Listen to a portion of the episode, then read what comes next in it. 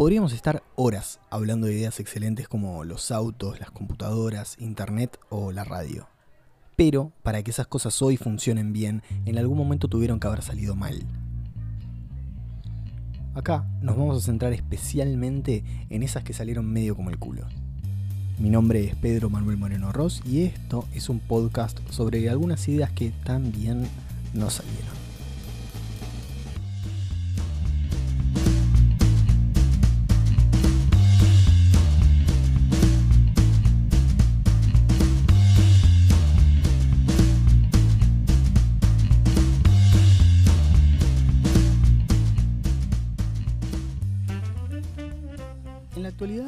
Es algo que mantiene pendiente a muchísima gente.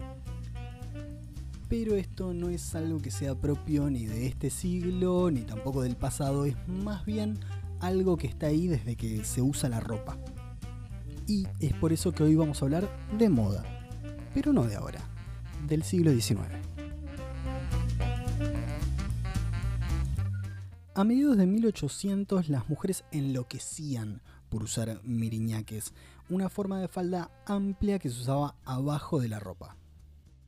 Este artefacto consistía en una estructura liviana con aros de metal que mantenían huecas las faldas sin necesidad de utilizar un montón de capas de agua para abultar las polleras, método utilizado hasta entonces. Estas prendas fueron muy usadas entre 1850 y 1870, alcanzando su máximo tamaño alrededor de 1865. Ahora bien, transportémonos en el tiempo a 1858.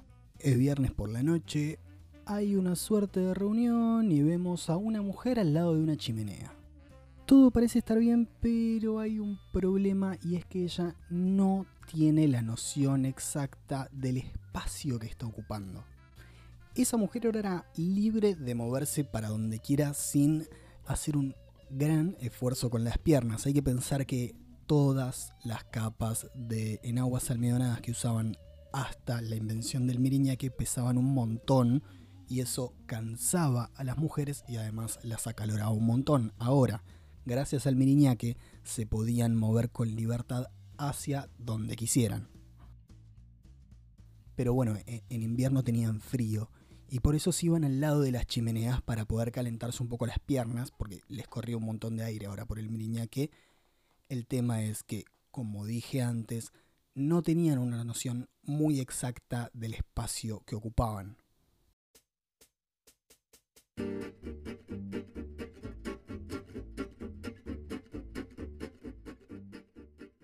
La mujer en cuestión se acerca un poquito más al fuego para no tener frío.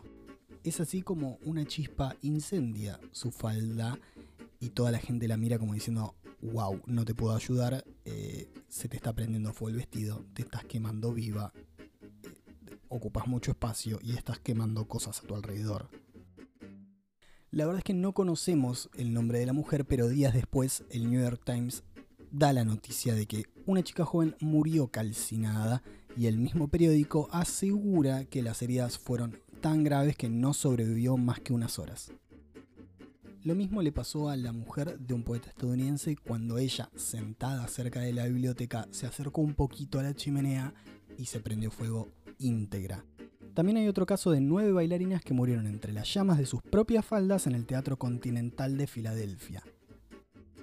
Los miriñaques no eran fáciles de sacar, los vestidos se prendían fuego muy rápido y por eso había muy pocas probabilidades de que una mujer se salve de morir calcinada una vez que se le prendía fuego la falda. En solo una década la cifra ascendió a 3.000 mujeres incendiadas por su propio vestido. El New York Times estableció un promedio de 3 muertes semanales a causa de los miriñaques y no exageraba. Sin ir más lejos, Oscar Wilde perdió dos hermanas por parte de su padre por estos casos. Se murieron prendidas a fuego porque no dimensionaban el tamaño que estaban ocupando. Ahora bien, ¿por qué se hicieron tan populares los miriñaques si eran tan peligrosos? La cuestión es que eran muy económicos. Antes, como les dije, las mujeres para ensanchar sus vestidos usaban un montón de capas de enaguas y eso era caro. Los miriñaques llegaron para abaratar el costo, solamente se tenían que poner una prenda abajo de la falda y eso les dejaba la pollera cool y como se usaba en esa época. Y además de esto no solo se usaban para que ellas queden facheras, sino que también se usaban como herramientas de contrabando. Las mujeres se podían meter cosas adentro de la falda, nadie las revisaba y pasaban cosas ilegales como armas, por ejemplo. Pero no todo es alegría y contrabando porque las mujeres que no se prendían fuego adentro de sus propios vestidos se tropezaban y se morían atrapadas entre las ruedas de los carruajes. Y como si no fuera poco, también se morían porque a veces los aros de metal se rompían y se los clavaban. Eh, era una moda de mierda, ¿no? Pero bueno, ¿qué se le va a hacer? Como dije antes, por fin una moda era accesible por igual y a la vez para todas las clases sociales y eso significa un montón. Nunca antes las mujeres habían podido tener la facilidad para vestirse como estaba de moda sin importar su clase social. Desde la aldea más recóndita de Estados Unidos o Inglaterra, la campesina más pobre podía conseguir la suya y lucir tan elegante como cualquier mujer de la nobleza.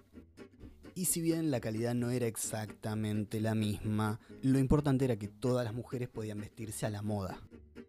Para desencantar a las mujeres y evitar que se sigan muriendo, se extendió la creencia de que usar el miriñaque era una forma de no ser cristiana y entonces las que lo usaban de a poco dejaron de usarlo y las que no lo usaban no tenían tantas ganas.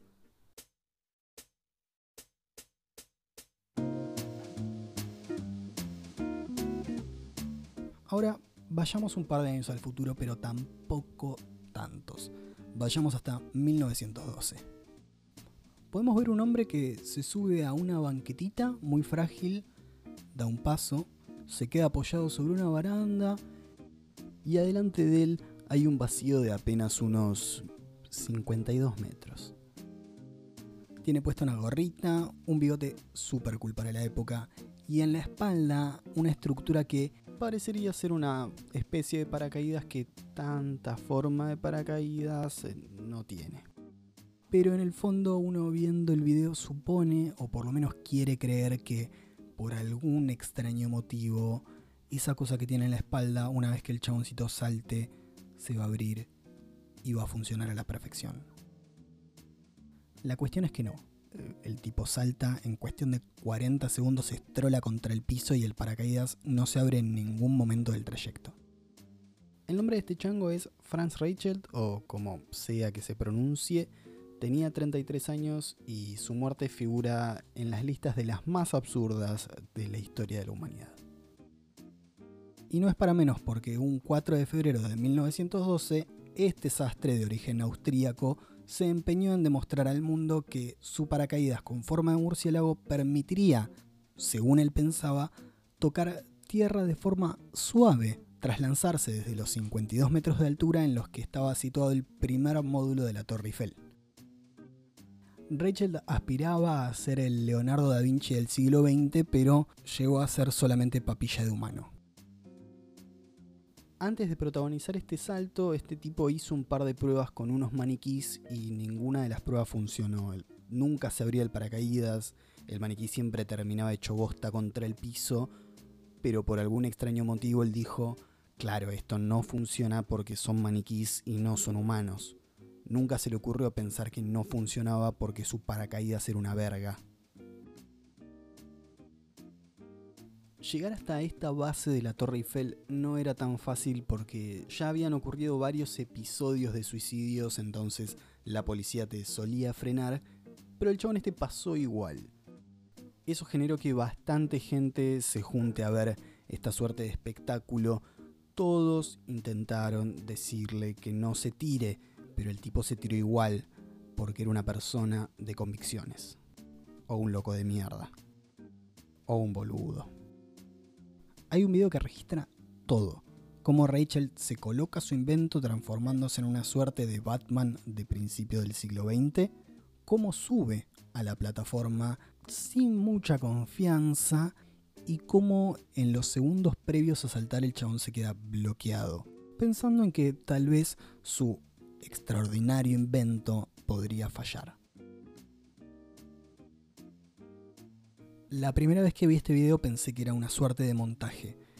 Por esa época también salió el viaje a la luna de Méliès y dije, bueno, el chabón va a hacer de cuenta que salta y con algún efecto especial bastante rústico como los de la época, iban a hacer de cuenta que caía suavemente.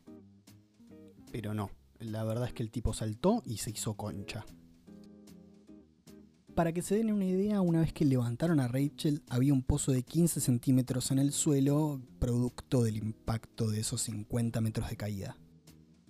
En la actualidad, por suerte, hay paracaídas que sí funcionan y el miriñaque ya no se usa más. En unos días nos encontramos con otro capítulo más de Ideas sin Futuro con un invento que sí funcionó. No, mentira, no funcionó. Era una garcha. Disfruten los capítulos que quedan porque este podcast, al igual que este año de mierda, se va terminando. Nos vemos.